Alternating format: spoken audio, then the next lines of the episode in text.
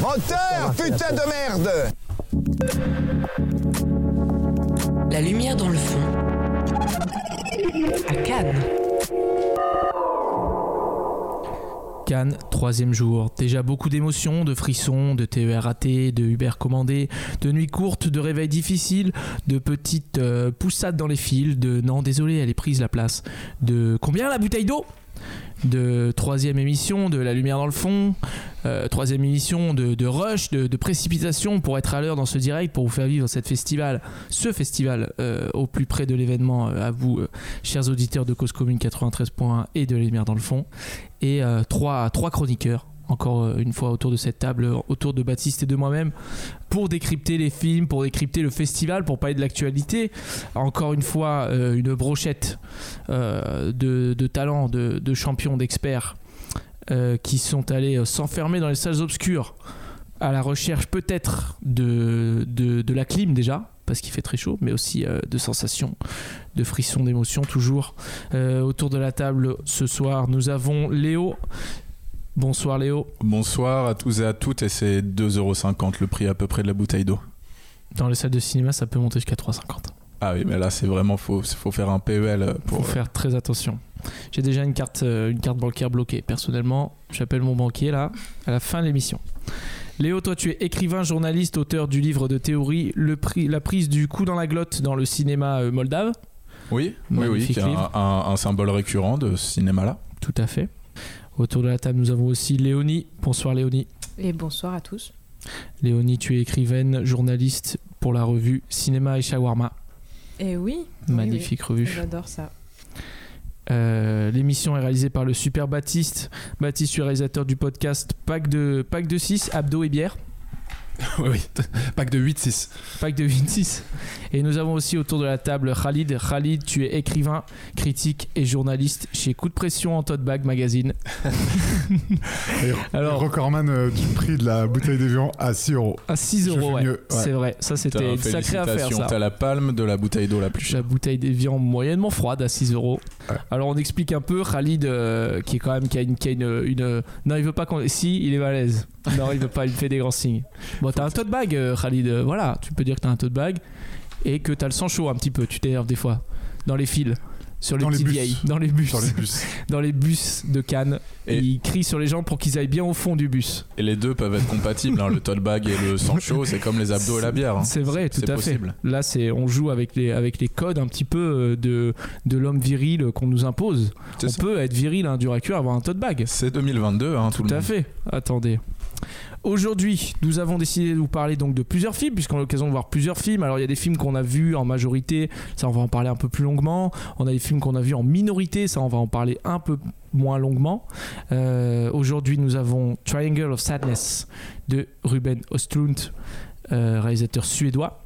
Mhm. Nous avons cinq- Les Cinq Diables de Léa Missus, réalisatrice française. Euh, on a des gens autour de la table qui ont vu Novembre de Cédric Jimenez. On a des gens autour de la table qui ne se sont pas réveillés pour Novembre de Cédric Jimenez. Et ils portent des tote bags. Et on a des de gens qui ont vu, qui ont vu Riposte féministe de ah de Baptiste. Alors Euh, Baptiste, une bonne question. C'est Simon Ah, Depardon qui euh, est à l'image, euh, Ouais. euh, qui tient la caméra. c'est une co-réalisation. Et, ouais. la- et la réalisatrice s'appelle euh, s'appelle. euh, Super, il a retenu que le voilà. nom du mec. Et après, Voilà. on s'étonne que dans l'histoire du cinéma, on ne cite que les hommes. C'est terrible. La gonzesse, je m'en rappelle plus, mais le mec, c'est deux pardons. Pour riposte féministe en plus. Ah, regarde. Là, euh, Marie Pérennes. Exactement. Marie Pérennes. Je le savais, Vous moi, un connaissez bien et que vous pouvez présenter aux auditeurs Tout à et aux fait. auditrices. Bien sûr.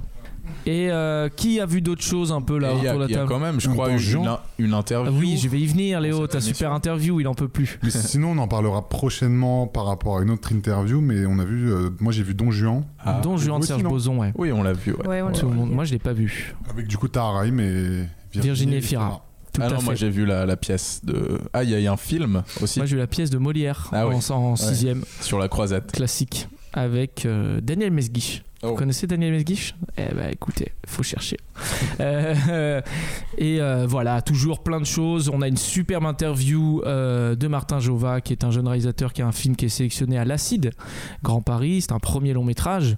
Une interview, euh, une longue interview fleuve Mm. de 30 minutes qui a été réalisée euh, par euh, les Léo, Léo et Léonie Ouais, euh, euh, hier, c'est ça? Ouais, ouais, on balaye tous les Tout à sujets. fait, euh, hier. voilà. Tous les sujets tout de la vie, l'actualité, l'Ukraine. euh, Une interview nécessaire, j'ai envie. Et nous avons aussi. euh, alors, est-ce qu'il est là? Nous avons Alexis en direct de la Croisette. On va essayer de l'appeler. Lui, il sort d'un film. Il va nous faire vivre, comme d'hab, cette croisette au plus près, euh, toujours pour vous, chers auditeurs, au plus près du, de- du, du réel, j'ai envie de dire. J'ai un numéro qui m'appelle, mais c'est pas lui. Tiens, qui c'est ça encore? Je me fais bombarder depuis que je suis arrivé, je te le dis. hein. La lumière dans le fond, ça va dans tous les sens. hein. Euh, sans plus tarder, on va commencer. On va pas attendre Alexis parce que peut-être qu'il il est occupé, peut-être qu'il est, il est. Mais il m'a dit, moi, je l'ai eu vite fait avant l'émission. Il m'a dit, il m'est arrivé en plus un truc incroyable. Oh là là, À quand l'instant, ils là. teasent comme ça, les trucs. Quand il tease, c'est que y a quand il tease Ouais. du verbe teasing, Ouais. pas du verbe teaser, Non, parce que ça c'est pas beau à voir, hein, je te le dis. non, mais c'est. Quand tu il t'es vu quand t'as bu, Alexis, c'est une intervention. Euh, sans plus tarder, on va passer, on va commencer avec le premier film qu'on a vu ce matin à 9h30, 8h30, je me rappelle plus très tôt en tout cas. 8h30, voilà, ouais. 5 Diables de Léa Missus, qui est un deuxième film. euh, Un sélection- deuxième long. Un deuxième un long. deuxième long métrage. Sélection- Ah, superbe. Ah bon, on revient à Léa Missius juste après. Alexis qui appelle pour gagner son poids en accréditation. Alexis, tu m'entends? Oui, je vous en... Ah, oui, super. je vous entends. Super, nous on t'entend parfaitement, Alexis. Tu es où là? Tu es sur la croisette? Alors écoutez, je suis sur la croisette, tout à fait, au soleil, il fait actuellement 25 degrés, à l'ombre. je suis essoufflé, excusez-moi, je viens de monter, je viens de monter des marches. Ah, tu viens de monter Voilà. des marches ou les marches? Ah, c'est juste, c'est simple, c'est des simples marches. Des simples marches pour aller aux toilettes. Pour Tu es allé. dire, je suis dans, je suis dans l'espace euh, sur la terrasse de journaliste. Ah oui, alors ça, est-ce que tu peux raconter un petit peu pour nos, pour nos auditeurs? Alors nous, on a accès en tant que journaliste de haut niveau. Ah, attends, mais là, on dirait, on dirait la carte au trésor là. Oui, je suis à la recherche de la rose des vents. Arrête de courir, Alexis là. Oui, C'est oui, oui. Trop, trop, trop d'émotion. Bref, euh, la rose des vents, quand même. Ouais. Mais je, je- je- je cours dans tous les sens, en fait. Oui. Je reprends mon souffle. Je viens de, euh, en fait, je, je, je viens de sortir d'un super film déjà. euh, D'accord. C'est euh, Sick of Myself, un film suédois. Euh, c'est une petite pépite qui passe à un certain regard Super. euh, sur un portrait au vitriol d'un couple, du monde de l'art, où euh, le mec est est un artiste, un, un con narcissique qui euh, fait des fait des œuvres de merde et qui euh, en a rien à foutre de sa de sa meuf et C'est le synopsis officiel de là que tu nous lis, je crois. va- oui bien bien sûr On a rien ouais, à foutre de sa gadget, donc. dossier de presse Ouais. et ouais, exactement et la gadji qui va être jaloux de ce succès va tout faire pour avoir son quart d'heure de célébrité Ok. C'est une énorme mythomane elle va faire toutes les conneries possibles pour avoir son quart d'heure de gloire jusqu'à se rendre malade au possible et son visage va être totalement Ah bah attends, mais tu nous racontes voilà, je l'intégralité vous en du dis pas film plus, Ah mais c'est d'accord. vraiment la non non c'est Je de vraiment pas plus, je vous ai raconté le premier quart d'heure. Ok. Mais euh, d'accord. Et moi, tu m'as dit tout à l'heure que t'étais arrivé un truc voilà. de fou. Qu'est-ce que c'est? Oui, et bah écoutez, je, je sortais pile de la séance, je me suis dit pourquoi pas euh, enchaîner et je et je suis allé voir euh, à la salle Agnès Varda, je, je- dans laquelle je suis jamais allé, qui est aussi dans le palais des festivals, Oui. où euh, on m'a, il y avait là une séance du, du, du nouveau film de Sergei Loniza. Alors Sergei Oui. Loniza, c'est un réalisateur ukrainien qui a, a énormément filmé et documenté le, son Ukraine natale depuis euh, au moins une quinzaine d'années. Oui. Et en utilisant des images d'archives, mais aussi des images récentes. Il avait fait notamment un film qui s'appelle euh, Maïdan. ok, d'accord. On me dit que la terrasse ferme dans 5 minutes. Ah, ah là, Mais, euh, ok, d'accord. On me dit de partir, que Aïe, aïe, je aïe. suis gênant pour la terrasse. mais Ça y est, on est déjà boycott. mais- Voilà, j'en étais sûr. Bien, merci en fait, pour je- tout, Alexis. On te retrouve. Mais qu'est-ce qu'il y a Ok. Mais en fait, parce que, On me dit de partir qu'on appelle la police. Quoi Alors, qu'est-ce qui est incroyable, Alexis, dans cette histoire? Mais du coup, oui, non, Sergei Loniza. Et en fait, euh, je suis allé devant euh, cette salle Agnès Varda pour euh, voir euh, un peu ce prendre la- l'atmosphère et la chaleur de, de, de ce film, cette projection. Et il y avait déjà un peu de de, de, people ou en tout cas de, personnes Ah. honorables. Il y avait Thierry Frémaux notamment qui attendait Oh qui accueillait les gens. Et voilà. C'est vrai. Ouais, pas mal. Hein, oui, oui. c'est- Thierry Frémaux, il ouais, est partout, c'est c'est dingue. J'ai vu Thierry. Ouais, ouais. Ah, mais c'était c'était vraiment une séance très très importante euh, pendant cette année au festival, notamment due à l'actualité dont, dont vous avez eu gré. Oui, et donc voilà, fait. je me suis je me suis retrouvé, sauf que euh, j'avais pas mon ticket, enfin j'avais pas pris, et du coup on- ils m'ont mis à aller dans la à ticket des euh, des 100 filles, des 100 billets. Voilà, c'est un peu les. euh, C'est un peu la file de la voilà, honte, les- ouais. Elle est un peu c'est terrible un peu cette la de, de la honte. Et là, qui j'ai croisé? J'ai croisé une éminente spécialiste de Ah, ça coupe. Oh, le qui est. Céline Gaillard. Ah oui, qui était une professeure de. Paris 8, tout à fait. Alexis, De- je, malheureusement, on n'a plus le temps de. de... Ok, je vous, on, on finira ça en off parce que voilà, il y, a- il y a des choses à dire. Ok, super, super. Euh, Voilà, on, se, vous- on se rappelle plus tard ou pas. Euh, en attendant, Oui. euh, on se retrouve très bientôt dans l'émission. Toujours un plaisir, Alexis, de nous faire vivre Très cette bien. croisette en direct. Ben, je, et je vous souhaite une très bonne émission à tous. Moi aussi. Enfin, toi, tu, tu, tu n'es pas là, mais moi aussi, je te souhaite une très bonne émission. Salut, salut, Alexis. Retour au studio, donc, où nous parlions de 5 Diables de Léa Missus, qui est donc un, second film de la réalisatrice Léa Missus et qui est sélectionné à la quinzaine des réalisateurs Festival de Cannes. L'histoire, c'est celle de Vicky, petite fille étrange et solitaire qui a un don. Elle peut sentir et reproduire toutes les odeurs de son choix qu'elle collectionne dans les, bo- les bocaux étiquetés avec soin. Elle en a extrait l'odeur de sa mère, Joanne, à qui elle voue un, un amour fou et exclusif, presque maladif. Un jour, Julia, la sœur de son père, fait irruption dans leur vie. Alors, je ne vais pas tout dévoiler parce que le synopsis il continue, mais il en dit beaucoup. C'est un film euh, très particulier, très singulier. Euh, le cinéma de Léa Missus, pour ceux qui ne savent pas, son premier film c'était Ava avec Noé Habitat qui était sorti il y a 3-4 ans déjà. Ouais, Et, qui euh, déjà un, un film avec une petite fille, bon là qui était adolescente et qui était assez fascinée par, par sa mère, il me semble. Il y avait aussi Tout un- à fait. Oui, bien sûr. La Et- mère, lorsqu'elle a mis, il y avait déjà ce, ce- cette idée du rapport euh, difficile avec la mère. Il y avait fait. déjà ce symbole-là, et puis il y avait, aussi le, le- le motif des sens, et ça travaillait aussi un des, un des cinq sens. Ouais. Euh, et cette fois, c'était la vue. Et là, donc, c'est l'odorat euh, dans ce film qu'on a vu et qui a été projeté pour la première fois, du coup, ce matin, en présence de l'équipe et de la réalisatrice. Tout à fait. Et c'était une deuxième sélection à Cannes pour Léa Missus qui était déjà allée avec Ava à la semaine de la critique en 2017. Et euh, donc oui, voilà, c'est un film, je disais, ouais, très singulier, très particulier. Il y a un univers déjà qui s'impose dès le deuxième film. Euh, on, voilà, il y a des thématiques qui reviennent, la question Et- de la maternité. Oui, Léo, vas-y. Et oui, juste, il y a aussi un court métrage qui s'appelle Cadavre exquis avant et qui, qui, qui travaille aussi ces questions-là. C'est aussi une petite fille euh, qui, qui, qui fouine un peu partout, qui trouve, qui tombe un jour sur un cadavre. Et donc il y a toujours ce, truc ce truc de l'enfant qui est confronté à quelque chose de très lourd, de très grave, et en fait qui découvre ce monde-là, mais via, enfin, avec la vision de, de, de l'enfant. Enfin, c'est Ouais. vraiment des, des motifs qu'elle travaille, mais dans tous ses films. Oui, et du coup, à travers aussi Léonie. euh, des. euh, pas une approche euh, plus sensorielle aussi, quoi. Du coup, comme c'est vraiment une, une découverte euh, primitive, euh, ça Ouais. va passer par euh, le- la vision, enfin, par euh, Le la toucher. vue, le toucher, l'odorat. Et que là, euh, là, pour le coup, c'est vraiment. Bah, moi, pour moi, je pense que c'est un peu les, les thématiques euh, centrales. Enfin, c'est euh, euh, l'odorat qui vient aussi révéler les non-dits, quoi. Enfin, un manque de communication, un manque de langage et, qu'on pourrait rapprocher de la, justement de Louis. Enfin, tu vois, quelque chose qui n'est pas dit, des choses qui sont non dites, des secrets qui sont enfouis et qui se découvrent à travers les odeurs. Mais ouais, c'est ce qu'elle disait euh, ce matin. Du coup, Léa Missus, elle a pris un peu la parole après la projection. Oui. Et elle disait qu'en fait, euh, explorer ce sens-là, ça lui permettait euh, bah, de montrer l'invisible. Du coup, c'est par la capacité de cette petite fille, donc qui a, qui a- qui a un odorat extrêmement développé, c'est comme ça qu'elle arrive à montrer en fait des choses qui qui sont ouais qui sont en dehors du champ du visible et du coup il y a un peu du fantastique euh, via cette Ouais. capacité là de la petite fille et euh, on va développer ça, mais du coup, euh, elle voit des choses que les autres ne voient pas, elle a des visions, et en fait, elle a même euh, le pouvoir de, de, tra- de De traverser les souvenirs. traverser les souvenirs, ouais.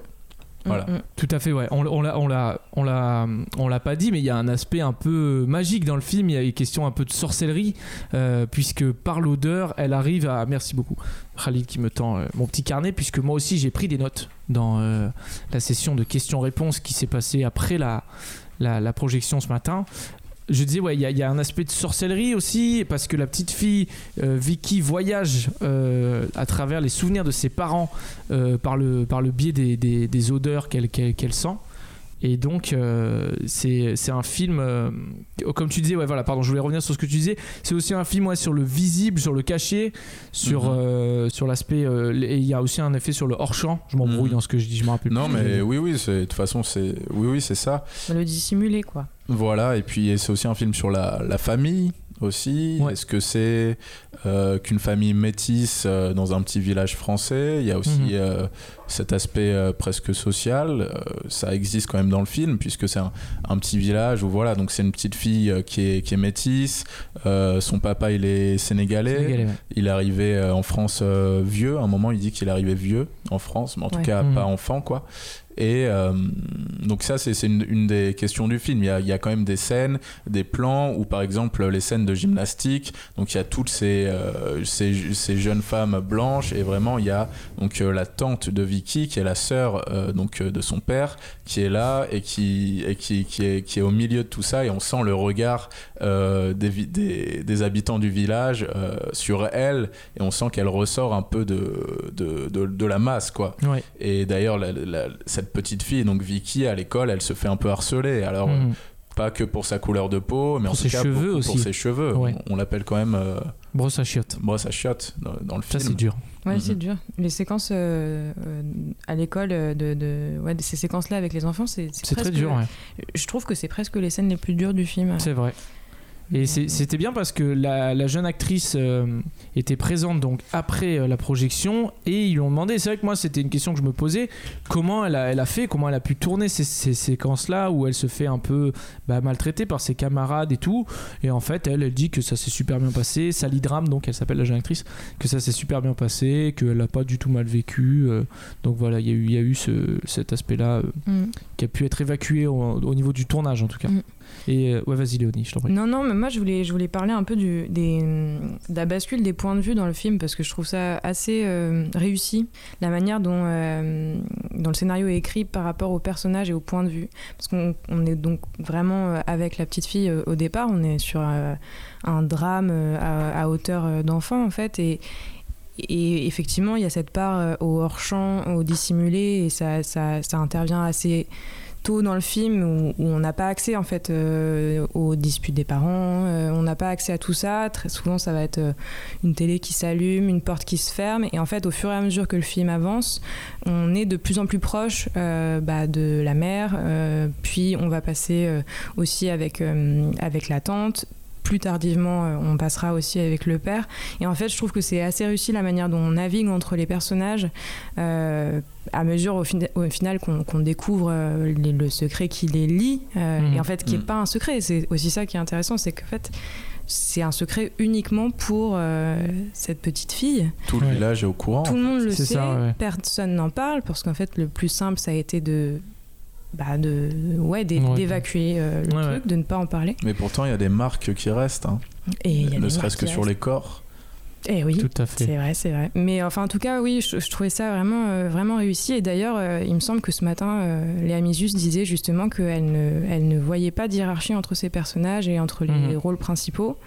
Euh, le film s'appelle Les Cinq Diables et donc il y a vraiment cinq personnages principaux et, euh, et ça, je trouve ça, je trouve que la part accordée à chacun est, est très très bien mesurée. C'est très, très bien équilibré et, et assez subtil. Hmm. Khalid, qui n'a pas vu le film. Ouais, juste 30 secondes dans Oui. ce que vous veniez de dire sur la discrimination qui n'était pas due seulement à la peau, mais aussi beaucoup aux cheveux. Oui. C'est aussi pas très actuel, ça fait, un- ça fait longtemps, mais par exemple, on a tous suivi ce qui s'est passé aux Oscars avec Will Smith. Oui. Et en fait, la perte de cheveux, par exemple, de sa femme, c'est très dû en fait à tous les produits et les soins qui, euh, qu'on fait énormément aux États-Unis par injonction pour pas avoir aussi euh, ce type de cheveux. Donc certaines maladies Mhm. sont dues aussi à une forme de discrimination vis-à-vis des cheveux. Donc voilà, ça, c'est aussi Ah, actuel euh, par rapport à ça. Je savais pas. Voilà. Je voulais juste dire, ouais, moi, le, le film de ce matin, Les 5 Diables, donc, m'a fait un peu penser, euh, je sais pas si c'est pareil pour vous, au cinéma de Jordan Peele. Ouais, j'y ai pensé. Tu y as pensé aussi, ouais, Ouais, ouais. avec euh, Get Out et euh, Us. Ouais. Deuxième film Surtout Us. où il y a cette question aussi de de c'est- c'est c'est- là c'est c'est parce que les 5 diables on est dans un film de genre pratiquement enfin on est beaucoup plus assumé d'ailleurs que dans Ava. je que dans Ava ouais. Oui, là, elle est passée de l'autre côté, ouais. Ouais, ouais. Et, et on utilise ce, ce prisme-là pour traiter des questions euh, de ségrégation, de, de racisme. Entre autres, ouais. Et donc ça m'a fait un petit peu penser au cinéma de, de Jordan Peele, ouais. Ouais, moi, ce qui Jordan m'y- a fait beaucoup penser, euh, alors on va pas trop en révéler, mais c'est toutes les scènes, euh, du coup, un peu de traversée des souvenirs par la petite fille, donc par le biais des odeurs, et toutes les scènes où elle porte un regard donc sur le sur euh, ces souvenirs-là, donc elle, elle est présente physiquement dans les souvenirs et elle est vue donc par le personnage de de, de la tante. Et moi, Voilà, c'est là tu en révèles beaucoup, hein. Et ouais, mais bon, comme ça, on Lui, va. il il un révèle Eh, la première ce matin, tu vas pas les, tu Eh les ouais, laisses aller un voir. petit peu, franchement, voilà, un petit peu. C'est- c'est un- en tout cas, un- ça, c'est un truc qui est dans le film qui, a- qui est, qui est vraiment hyper intéressant, cet aspect de les, Ouais. les souvenirs euh, un peu, euh, comment dire, modifiables un petit peu. Enfin, en tout cas, Et- c'est une boucle. Moi, j'aime beaucoup les films où, où- où- où c'est une boucle et en fait, à la fin, tout prend sens et euh, tout est expliqué à peu près, même s'il y a des parts d'ombre un petit peu qui restent. Léo, pardon. Non, non, juste pour finir, et oui, Us, c'est, en fait, c'est à travers ces regards-là donc, que ça me faisait penser à ça, et aussi à travers euh, l'irruption de, un peu du, du registre de l'horreur, et un peu, il y a, il y a des, un peu des screamers, par exemple, dans le film, Ouais. et qui sont accentués parfois par la, par la musique. Et enfin voilà, c'est à, ce niveau-là que ça m'y faisait penser. Tout à fait. Mais moi, j'ai pensé la même chose que toi, Léo. Tu te rappelles que Us, on l'a vu ensemble? Ouais, et ça fait même pas peur. Ça fait pas peur du tout. Non, on n'avait pas peur. Après, on s'est tranquille. raccompagnés au métro après. Ouais. euh, Vous chacun. avez dormi ensemble aussi c'est On a dormi ensemble, mais pour des Oh, questions pragmatiques avant tout. C'était un petit studio. C'est un petit studio, on était Mm. serrés. Euh, Alors- Baptiste, toi tu as vu. Alors, pardon, donc du coup, parce qu'on a très peu de temps, Mm. les 5 diables, est-ce que ça t'intéresse? Est-ce que tu aimes la gymnastique? Est-ce que tu aimes Adèle Exarchopoulos? Est-ce que tu aimes la région Rhône-Alpes? Est-ce que tu aimes euh, Bonnie Tyler? Il y a une super chanson de Bonnie Tyler qu'on va écouter tout à l'heure. J'aime tout ça. J'apprécie beaucoup tout ça. Et puis, de toute façon, j'avais prévu d'aller le voir, mais j'avais pas eu de place en même temps que vous pour aujourd'hui. Donc, je vais aller le voir demain. Super. Donc, c'est prévu.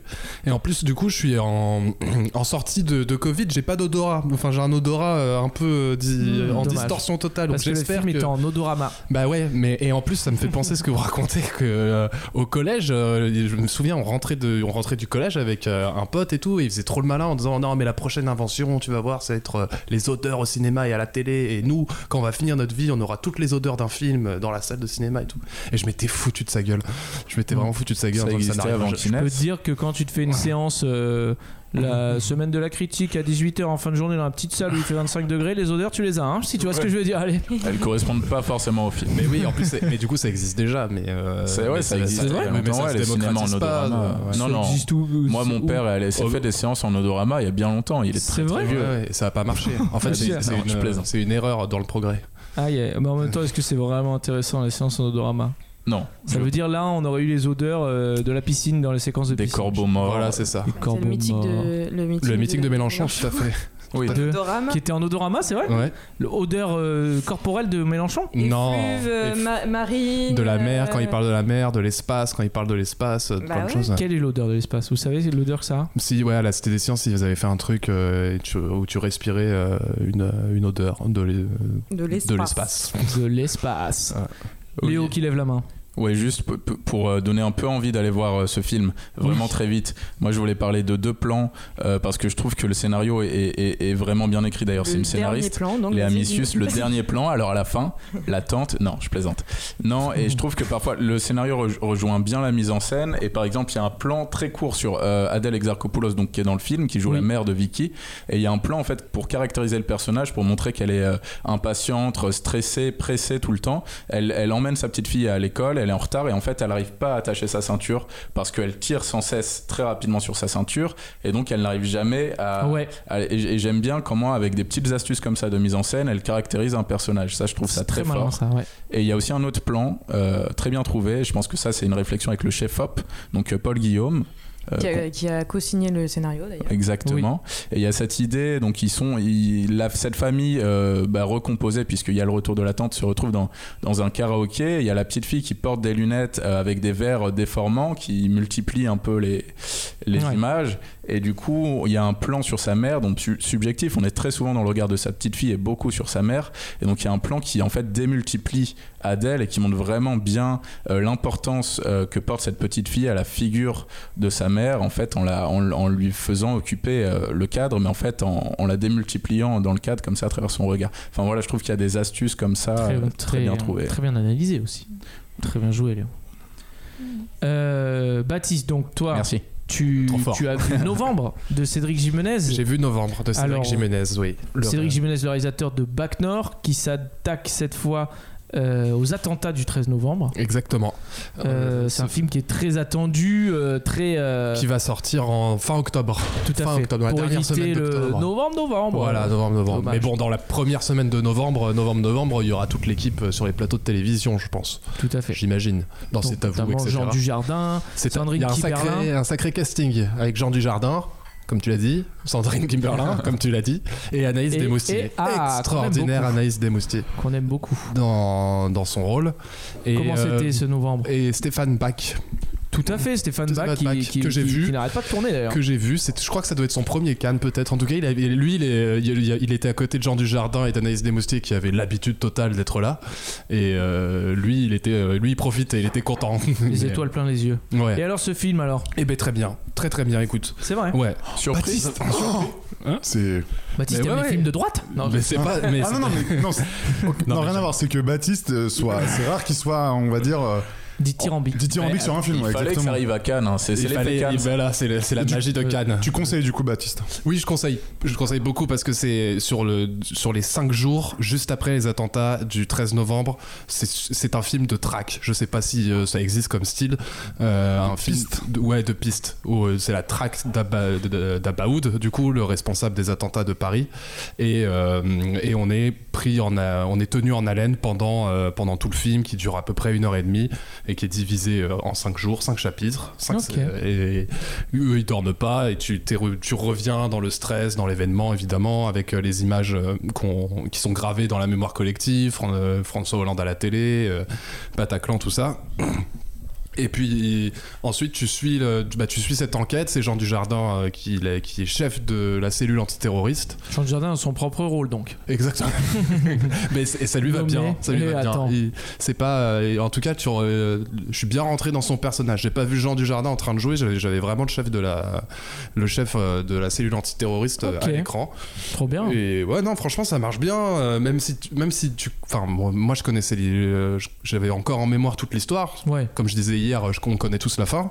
ouais, c'est sûr. Mais euh, il y a quelques petits trucs euh, dont, dont je me souvenais pas, évidemment, les fausses pistes, les, euh, les cul-de-sac, euh, tout ça, c'est bien mis en scène, c'est bien raconté, super film. Ok. Genre, Ouais, super ben, film. personne d'autre l'a vu autour de la table, il me semble. hein. Je compte y aller. Tu comptes y aller? Tu vas avoir des places? Tu as des places? Pas encore, mais Moi, est-ce que aurai. j'ai des places Je me rappelle même plus. Je prends les choses machinalement. Je, je suis devenu un robot preneur de place. J'ai plus d'émotion. je- je- Mais je dois dire que c'est, du coup, ça fait, euh, c'est un- le, c'est le deuxième film, le troisième film que je vois avec euh, de, ou avec des, euh, des interventions euh, de la BRI, Ouais. enfin non du RAID, des interventions du RAID ou de la BRI. GIGN et- surtout. ou- non, non là Non, le RAID. c'est c'est le raid de coup. Là, c'est le raid. Mais cette, je crois que les réalisateurs aiment bien filmer ça. Il y a, il y a- il y a- il y a un- Ah, c'est de l'action, hein. C'est un, ouais, c'est de- C'est les forces d'élite. Ouais, il n'y a pas besoin, y a pas besoin de films de super-héros. Genre, c'est de la vraie action. euh, T'en prends plein les yeux. Genre, euh, un joli bouquet final, euh, c'est assez impressionnant. Plein les mirettes. C'est incroyable. Ok, bah, ben, ça donne envie, hein. On va aller se faire ça en IMAX. Ah ouais, c'est vrai qu'on a une salle IMAX à Cannes euh, qui est très loin, mais on est superment bien assis. Mais je crois qu'on a déjà parlé en Arrête, on en a beaucoup trop parlé. des même. vieux. Euh, donc, euh, on a la super interview. Léo, il en peut plus, il bouillonne sur son fauteuil. Léo, tu peux un petit peu. On va s'écouter une musique et on s'écoutera l'interview juste après. Vous, vous en parlerez un petit peu avant, vous situerez un peu le contexte. Bien sûr, c'est comme, les gens comme, comme qui- tu veux, Charles. Eh bah écoute, on fera ça. On va s'écouter, on en parlait, euh, Bonnie Tyler, et Total Eclipse of the Heart. Magnifique chanson. Qu'on retrouve. Très euh, belle séquence dans le film. Qu'on retrouve dans le film de Léa Missius et qui est un peu Attends, le la thème. chanson c'est Total Eclipse of the Heart. Oui. J'ai- Putain, tu m'as dit turn, euh, turn around. Bah oui, parce qu'elle dit turn around. Tu connais pas? Ok, et donc le titre c'est turn around. Total- Non, Non. c'est Total. On dirait Non. et son prénom c'est juste Leblanc. Ok. Euh, La mer noire. Total Eclipse of, of the the. Heart. Ok. Et donc, qui est, le, total du cœur, ça veut dire. Of the Hertz, of the télé-hertzienne. qui, est le, qui est le thème dans le film donc, euh, de, Ok. de- des personnages d'Adèle et, de la, la tante de Vicky. Mais on va lui. Il faut que tu connais pas son nom. Tu dis le personnage de la tante. Euh, je l'ai oublié. Ah oui, et la. BO de novembre, elle est très bien aussi. Très euh, Ah. et tout. Incroyable. C'est Swala et Mati qui joue dans 5 Diables et qui est une chanteuse à la base. Exactement, et donc Tout la scène de karaoké n'en est que plus réussie. Tout à fait. On écoute On Total écoute ça, Eclipse c'est bon, of the. Heart. Vous êtes sur Radio Cause Commune 93.1. C'est la lumière dans le fond, troisième épisode, lumière dans le fond à Cannes. Et on se retrouve juste après avec ce qu'il pense est la meilleure interview euh, qui a été donnée, euh, qui a été euh, récoltée par Léo, qui est très content. Et Léonie Et Léonie, pardon. Mais non, parce que je- Léo va, me, ouais. me- me fait des, des- me fait des gros yeux depuis tout à l'heure parce que je retarde votre interview. Pardon. Léonie a un peu participé. Ok. Non, c'est une blague, elle, était, elle, a, elle a fait tout. Allez, on se retrouve juste après ça. Turn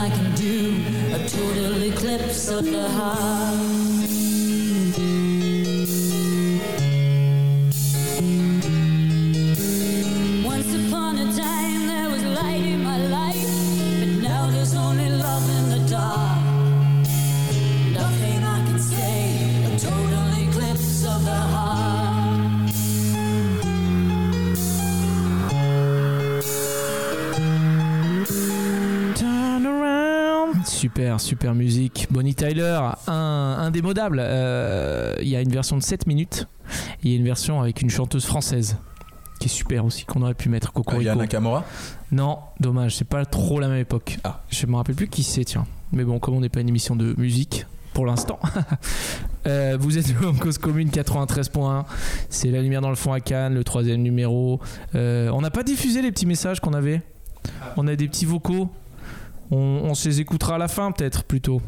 Euh, là, on a Léo, ton interview, je propose qu'on la passe demain plutôt, non T'en penses quoi?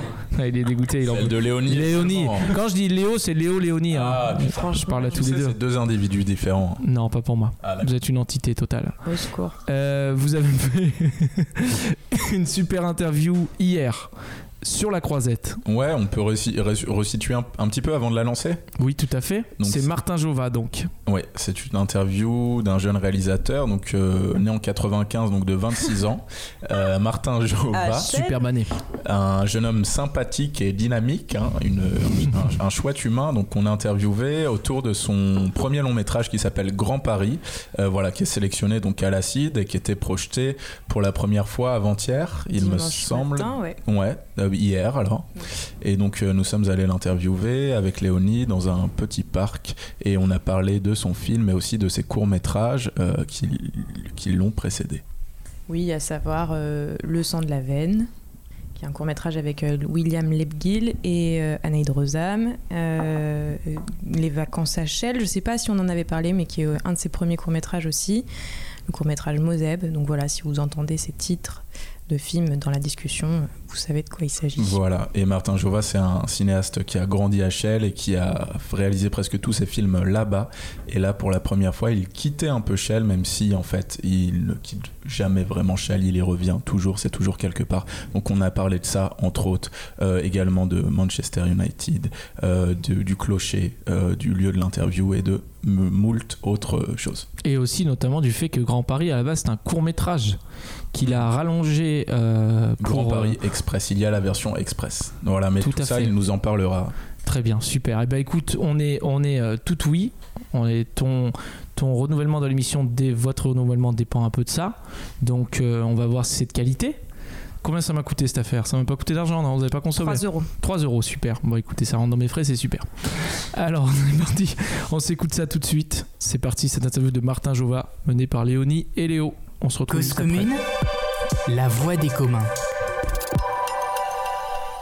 Martin Jova, ben merci d'être là. Tout d'abord, euh, première fois à Cannes, premier long métrage. euh, du coup, qu'est-ce que ça fait? Est-ce que c'est amusant? Est-ce que c'est plaisant? Est-ce que c'est sympa? Est-ce que tu peux nous raconter? Et Est-ce que tu t'es déjà venu à Cannes euh, avant? Eh ben, mais déjà merci. hein. Je suis très content de discuter avec vous. Euh, premier long métrage à Cannes. C'est pas la première fois que je viens. J'étais venu avec les cours euh, il y a waouh 7 ans quand j'étais euh, étudiant. Ah Et ouais, Et t'étais euh, t'étais où? Moment-là j'étais en prépa littéraire à Paul Valéry dans le 12e. Ok. Et j'avais la, la petite accrède Cannes cinéphile, j'ai vu plein plein de films. Et notamment j'ai découvert l'acide avec un film de Benoît Forgeard qui s'appelle Gaz de France. Et ça a été super important dans ma vie parce qu'après je suis devenu pote avec Benoît. Il a joué dans mon premier court métrage et il m'a fait rencontrer son producteur Emmanuel Chaumet qui a produit Grand Paris. Donc je reviens, tu vois, euh, bah, 7 ans plus tard Mm. avec euh, un film à l'acide avec Chaumet. Donc euh, Tu l'as rencontré euh, à travers cette projection à Cannes, Benoît Forgeard ou Alors indirectement oui parce que c'est là que j'ai découvert euh, ses films et que j'ai eu envie de voir ses courts métrages et je suis retourné le voir à Paris. Et c'est alors moi je suis un peu timide. Alors c'est au bout de quatre projections que j'ai osé lui parler poussé par un pote d'ailleurs qui m'a dit vas-y vas, vas- va lui parler. Et euh, on a bu des coups et euh, je lui ai fait lire mon scénario il a kiffé et ensuite on est devenus potes hein. Que Excuse-moi, c'était Moseb à ce moment-là? C'était c'était complètement Mosem ouais. Parce que non, mais je, devine parce qu'il est dedans, quoi. Ouais, c'est effectivement, c'était le premier cours un peu sérieux, un peu produit, enfin autoproduit, mais en même temps un peu produit. euh. Et euh, ouais, il m'a, on n'a pas tourné tout de suite, on a mis presque un an et demi à tout organiser et il a toujours été disponible, il m'a fait des retours. Et puis quand lui il a tourné son deuxième long, Yves, il m'a invité à venir faire le making of et c'est là que j'ai rencontré notamment bah, son producteur, mais aussi William Lebguil qui joue maintenant euh, dans mes films et puis plein d'autres gens. Euh, euh, les- l'ingé son et le perchman de, de Grand Paris, je les ai rencontrés sur Yves, Darius, qui joue aussi dans Grand Paris, j'ai rencontré sur Yves, plein de gens comme ça. Hmm, ah ouais, donc euh, hyper important. T'as as constitué un peu euh, tes équipes. euh, Enfin, tu lui as tout volé, quoi. Euh, non, bah tu sais, euh, voler, je sais pas, on- au contraire, on est plus Bah non, une il- sorte de, de famille ou de groupe de potes et on s'échange un peu, tu vois, on- les tournages c'est aussi l'occasion de traîner ensemble, quoi. Et, Bah oui. Et euh, Non, c'est du j'espère- partage. Ouais. C'est pas du Mais vol. oui, c'est le partage, bien sûr. Non, mais je, je plaisante. Surtout quand tu es technicien, euh, tu, tu peux difficilement rester euh, juste le technicien d'un seul Bah ou oui. d'une seule réalisatrice, quoi, parce que Ah oui. vu qu'on tourne rarement, tu sais. hein. Waouh! C'est frère Jacques. C'est ça. Il est 16h30. Ok. Alors on enchaîne. Prenons le son de cloche. On voulait enchaîner sur quoi nous? Ah oui. Donc euh, la- l'autre question c'est sur euh, Shell Mm. et, et ton départ de Shell et enfin avec ce film puisque dans tous tes courts métrages le point de départ c'est Shell ou en tout cas c'est ancré à Shell et là dans ce film là du coup dans Grand Paris et aussi dans Grand Paris Express dont on pourra parler après euh, je crois qu'il y a juste une traversée de Shell ou une évocation de Shell, mais peut-être pas dans les dialogues. Ou du coup, pourquoi euh, partir euh, de là-bas avec ce film Mais en même temps, ça reste dans la banlieue. Pourquoi avoir, changé de banlieue? Rachel, c'est bon, donc ma ville natale. C'est vrai que j'ai déjà fait plusieurs films là-bas. Et c'est pas une, euh, une volonté d'un coup d'ouvrir euh, mes horizons ou tu vois de dire le film de la maturité. Bah, j'en ai- j'ai déjà pensé un peu. Est-ce qu'un jour je devrais euh, complètement, euh, tu vois, changer et partir dans un?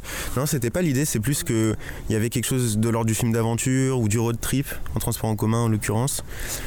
Et euh, rester uniquement dans Shell, c'était, ça marchait pas, je pense, avec ma volonté d'avoir vraiment de l'errance et vraiment de l'aventure qui fasse le tour de l'île de France. Après, euh, ça a été un peu coupé au montage, mais dans les dialogues, techniquement, euh, au scénario, y a toute la séquence euh, complotiste dans la cave se déroule à Shell. C'est pour ça qu'on voit le Mhm. panneau de la ville au début. C'est que tout ça est implanté à Shell. Et euh, le personnage euh, de Momo, qui est incarné par Sébastien Chassagne, il disait Moi j'habite à Shell. Bon, après, pour des raisons de montage, tu vois, ça a été un peu coupé. Je trouvais que ça servait pas forcément d'insister trop dessus. Mais quand ils vont dans les carrières, si tu regardes aussi le panneau euh, de, euh, dans le tunnelier, là, le, le panneau euh, ouvrage Bel Air métro Grand Paris Express, c'est l'ouvrage de Shell. Et c'est vraiment le, le chantier du Grand Paris Express qui est à Shell au bout de, au bout de mon quartier en fait. Ah, ces, ces cavernes-là qu'on voit dans le, dans le film, c'est HL. Alors non, ça c'est la magie du cinéma, c'est Eh. pas du tout HL, on a tourné dans le Val d'Oise. D'accord. Ouais. Ouais, d- d- D'ailleurs, je me demandais, euh, les repérages, ça a dû être un sacré truc, non? Bah les repérages c'est une grosse grosse partie du taf euh, là ouais. Pour le coup euh, c'est clairement euh, bah, on a une cinquantaine de décors donc on a vraiment beaucoup beaucoup travaillé. Euh, Indiana Jones c'est une, une référence donc euh, c'est vrai que le, le chantier où il trouve l'artefact avec ses immenses ponts c'était important. Les carrières aussi c'est important. Il y a beaucoup beaucoup de enfin on a vraiment beaucoup travaillé sur les repérages mais pendant des mois et des mois avant le tournage quoi. Ouais. et sur mon temps libre quoi j'allais avec des potes on faisait un peu d'urbex on a visité plein plein plein d'endroits. Après c'était aussi euh, des moments cool euh, à passer tu vois à déconner aller dans des endroits euh, bizarres. Il y, y a des trucs de ces moments-là qui- qu'on retrouve dans le film. Oui, complètement. C'est vrai que le film, il, s'appuie beaucoup sur mon expérience euh, à moi de, galère, d'ennui, de, petites aventures pour tromper euh, les journées euh, d'été où t'as rien à faire, quoi. Et, est-ce que justement le scénario, tu l'as écrit à partir de certains des lieux que tu en tête ou, est-ce que tu déjà la trame et tu t'imaginais Parce que bon, il y a quand même la pyramide, enfin, il y a cette tour. Enfin, j'imagine qu'il y a, genre, il y a, il y a un peu ces, ces- ces endroits-là qui sont des symboles, mais est-ce que, euh, est-ce que le scénario était écrit ouais, pour, euh, pour les lieux qui que les personnages traversent? Bah, bizarrement, pas trop. Ouais. En fait, euh, il y a des endroits, bien sûr, que je connaissais déjà, que j'avais en tête. Et euh, en, en trouvant euh, l'idée conductrice, quoi, l'aventure avec l'artefact, je me suis mis à, à chercher, à trouver, des, à découvrir des lieux d'Île-de-France que je soupçonnais pas en fait. Par exemple, la pyramide de Cergy, euh, c'est arrivé très tardivement. Je, je connaissais pas du tout l'existence de cet endroit. Bon, maintenant, on, on le voit souvent au cinéma en Bah plus oui. maintenant. Mais euh, c'est dommage. hein. Enfin, je veux dire, en même temps, c'est tellement extraordinaire que c'est normal que les gens le filment. Mais à la base, euh, non, moi, je, je cherchais les décors pour que ça soit à la hauteur de, de ce qu'on avait envie d'écrire et notamment de- du film de genre d'aventure, quoi. Hmm. Et, euh, et comment tu dirais, enfin, d'où d'où elle est venue cette idée? D'écrire ce film. Euh, Est-ce que le Grand Paris c'était euh, un sujet central euh, à l'origine? Est-ce que ça t'intéressait du coup de, de faire quelque chose avec ça et de passer par ce réel-là et d'aller euh, dans le, dans le fantastique ou dans l'aventure en tout cas à partir de ça? Ou qu'est-ce qu'est-ce qui a été un peu le, le déclencheur euh? Le déclencheur, je dirais que c'est euh, beaucoup de temps à rien faire dans les transports en commun, notamment dans le RER E où tu remontes tout le temps, tout le temps les chemins de fer de, bah, de Seine-et-Marne, donc de Chelles jusqu'à la gare du Nord et la tour au loin. Je me demandais, mais tu vois, ça fait deux ans que je sais ce que c'est cette tour, mais je la voyais depuis des années. Je me dis, mais qu'est-ce que c'est que cet endroit? Il y a cette espèce de, tu de brèche dans le réel. Il y a un élément comme ça du paysage qui pose question. Et c'est un peu ça, je crois, l'idée motrice du film. C'est derrière euh, toute la banlieue en mutation, les échafaudages, les chantiers, les palissades, qu'est-ce qui pourrait se cacher une fois que tu remues le sol? Et l'anecdote de la nécropole à Noisy-le-Grand, c'est un truc que j'ai vraiment lu dans, les journaux. Et je me suis dit, mais c'est dingue quoi, parce que t'imagines dans un endroit totalement euh, banal où tu traînes tout le temps, il y a peut-être euh, un trésor qui se cache. Et une fois que j'avais cette idée là en tête, bah, j'avais tout le film quoi. Mm. Mais ouais, mais parce que, euh, bon, encore une fois, on s'est, on s'est un peu fait tes courts-métrages là ces derniers jours. Et moi, j'avais vu Moseb il y a quelques années, mais du coup, je me suis remis dedans. Et en fait, moi, j'avais pensé ça, enfin, et je l'ai retrouvé aussi avec, euh, avec Grand Paris. C'est, euh, c'est, le, c'est le côté un peu, bah, tu trouves, enfin, dans un espace que tu connais énormément euh, et où tu t'emmerdes, et tu trouves un objet, peu importe lequel, mais qui peut t'emmener effectivement vers, euh, enfin, comme un enfant trouverait un bâton et ça devient une épée. Enfin, je sais pas, je, je trouvais qu'il y avait un peu de ça aussi. Et finalement, cet artefact, enfin, ça aurait pu être n'importe quoi, euh, ce qu'il trouve sur le décor, quoi. Et c'est ça qui t'emmène vers le fantastique. Enfin, je sais pas, est-ce que c'est parce que, enfin, moi c'est pareil. Enfin, je trouve qu'il y a aussi vachement cette thématique de, de presque de de l'enfance, quoi. Enfin, tu vois, de, de, tout est sujet à l'émerveillement, quoi. Ouais, de, cette vision-là, et du coup qui transforme euh, bah, ce territoire-là banal en apparence, ou du coup qui, qui l'emmène ailleurs. Bah, c'est complètement ça. hein. C'est euh, quand tu vis dans un, un univers euh, banal où il y a tout est morne, triste, il n'y a pas grand-chose à s'accrocher. Ta seule ressource c'est l'imagination. Et comme un enfant euh, joue avec ses crottes de nez ou des, des bâtons ou n'importe quoi, mais non, mais c'est exactement ça quoi. Donc, quand on était petit avec mes potes, on allait dans un terrain vague et on s'inventait des aventures de fou. Et c'est exactement la même chose. C'est tu trouves un objet et tu tu t'inventes une aventure parce qu'en fait t'as rien d'autre à faire. Et, euh, et c'est là où tu vois dans le film, même les générations plus âgées qu'eux sont exactement dans la même problématique parce que le, le fond du truc, c'est que tout le monde se fait chier, quoi. Mm. Ouais. C'est c'est très pascalien.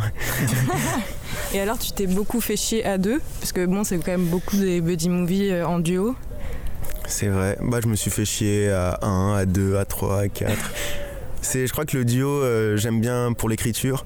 Mm. Je sais pas si c'est forcément la forme de- d'ennui euh, que j'ai le plus traversé personnellement. Je me suis bien fait chier seul, je me suis bien fait chier à plusieurs aussi. Pas Mm. tellement à deux finalement, c'est Ouais. marrant, ouais. Mm. Ouais, c'est, c'est- c'est marrant ça. J'avais Ouais. jamais réfléchi.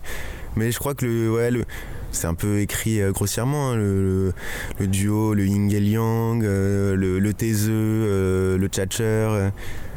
Ouais, aussi le, euh, le mec qui vient de la cité, euh, au Lila, et puis l'autre qui vient. Enfin, il y a aussi un truc social comme ça. Ouais. L'autre qui vient d'une zone plus pavillonnaire et, et qui pourtant, euh, on a l'impression qu'il a l'impression, lui, ce personnage-là, là, de renard que tu joues, qui de venir exactement du même endroit alors qu'il y a une légère différence. D'ailleurs, il y a- il y, a le personnage de. C'est Leslie est-ce qu'il- de Leslie qui lui dit à un moment. Euh, Il y a aussi ce- ce- cette idée qui est très drôle euh, de lui un peu de tr- transfuge de classe inversée du coup qui qui qui à chaque fois il évoque son côté demi-algérien Ouais. et donc il fait que euh, utiliser des mots d'arabe tout ça c'est très drôle dans ce film et c'est bien que du coup dans cette version là il lui il lui, il lui rabatte ça euh, l'autre personnage Moi, je pense que c'est important. Moi, je voulais représenter cette espèce de. Effectivement, il y, a il y a un gros retour à la mode de euh, la vie de quartier, le fantasme de, comme tu dis, de transfuge de classe, mais inversé, où euh, euh, la classe moyenne ou même des classes plus bourgeoises s'inventent comme ça une sorte de patrimoine de vie. euh, euh, qui est quand même euh, une vie beaucoup plus compliquée et avec beaucoup de points négatifs que eux connaissent pas du tout mais ils re- récupèrent ce, que, ce qui traîne dans la culture et ben, dans le rap hein, notamment euh.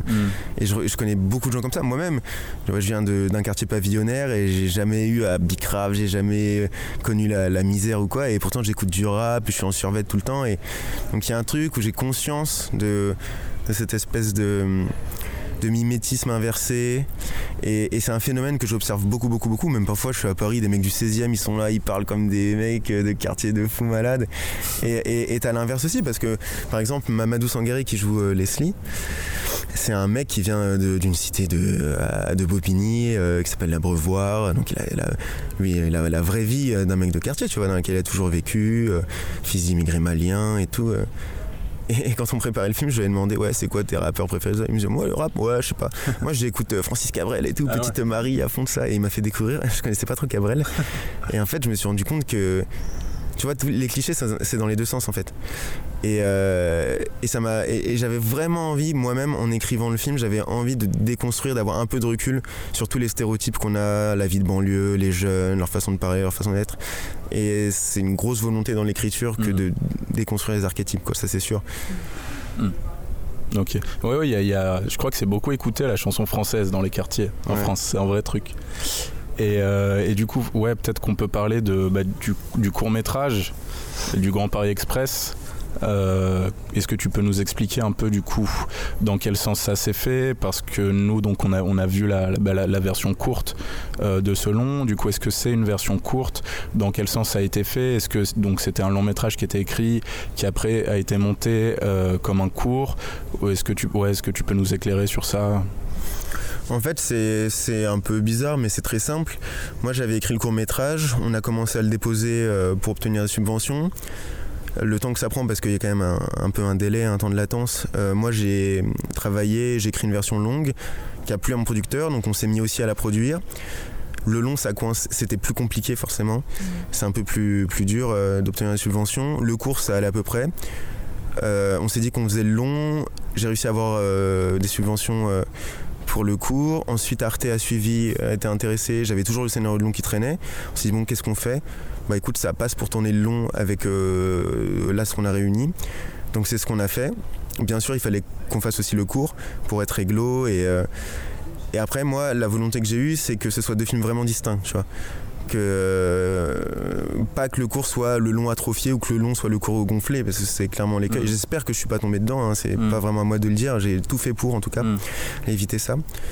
Mais c'est vrai que le cours, c'est un autre montage, c'est toute une autre musique aussi, c'est un autre compositeur, ça change beaucoup, je pense. Puis le scénario est, est très différent, mais euh, moi j'étais hyper content parce que ça m'a permis de travailler avec Arte, ça m'a permis euh, bah, de faire le film tout simplement. Et en même temps, j'ai toujours eu le long en tête et c'était ça, pour moi, sa forme euh, absolue, quoi. Après, euh, ça, c'est clairement une façon de faire euh, bah, qui frôle l'illégalité. Enfin, je sais pas exactement quel point c'est, ça passe. Visiblement, ça passe puisque on est là et on peut le présenter aujourd'hui à la CIS, ce qui est, ce qui est trop trop bien. Et c'est clairement le le scénario idéal quoi pour ce film. Mais euh, c'était pas très facile à faire. En même temps peut-être que si on n'avait pas fait comme ça je l'aurais jamais fait. Ou alors je l'aurais fait à 32 ans j'aurais plus j'aurais perdu le tu vois j'aurais perdu le la volonté le cet élan là et j'aurais été en plus trop vieux pour jouer renard. Donc moi je suis très content qu'on ait fait comme ça. Après ça a été dur hein, forcément. On avait un budget très réduit pour une ambition quand même beaucoup de décors des effets Ouais. spéciaux euh. mais effectivement c'est euh, après c'est un truc que j'avais déjà vu faire avant qui s'était plutôt bien passé. Parfois ça, ça marche pas non plus comme technique mais euh, je suis content en plus parce qu'on a pu le montrer à Clermont-Ferrand, on, l'a montré aussi à Aix-en-Provence, et puis là on, on est à Cannes, donc euh, enfin je veux dire pour le court, maintenant on est là pour le long, Mm. et, euh, et tout, tout va bien, j'ai l'impression que personne a crié au scandale encore, donc si ça roule pour eux, moi ça roule pour moi. Oui, je pense pas que ça arrivera. Puis ce qui, ce qui compte, c'est que le long, euh, il existe euh, comme ça aujourd'hui. Enfin, il marche vraiment très bien. Et, et du coup, j'ai pas tout à fait compris en termes de tournage. Est-ce que du coup, vous avez tourné le long et vous l'avez monté, vous avez monté du coup à partir de cette matière le court, c'est ça? Exactement. D'accord.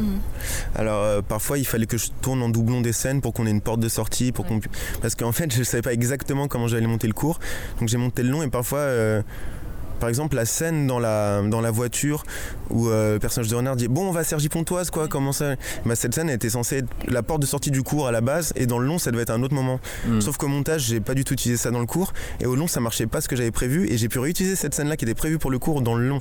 Donc parfois ça m'a aidé aussi parce qu'on a beaucoup retravaillé au montage l'écriture euh, ça ressemble euh, enfin ça ressemble bien sûr au scénario mais on a pas mal reconstruit l'ordre des séquences en fait. Hmm. Ouais, ça, devait être un, peu un casse-tête du coup de penser à ça parfois. Et est-ce que c'est la même personne qui a monté le, le court et le long du coup j'imagine?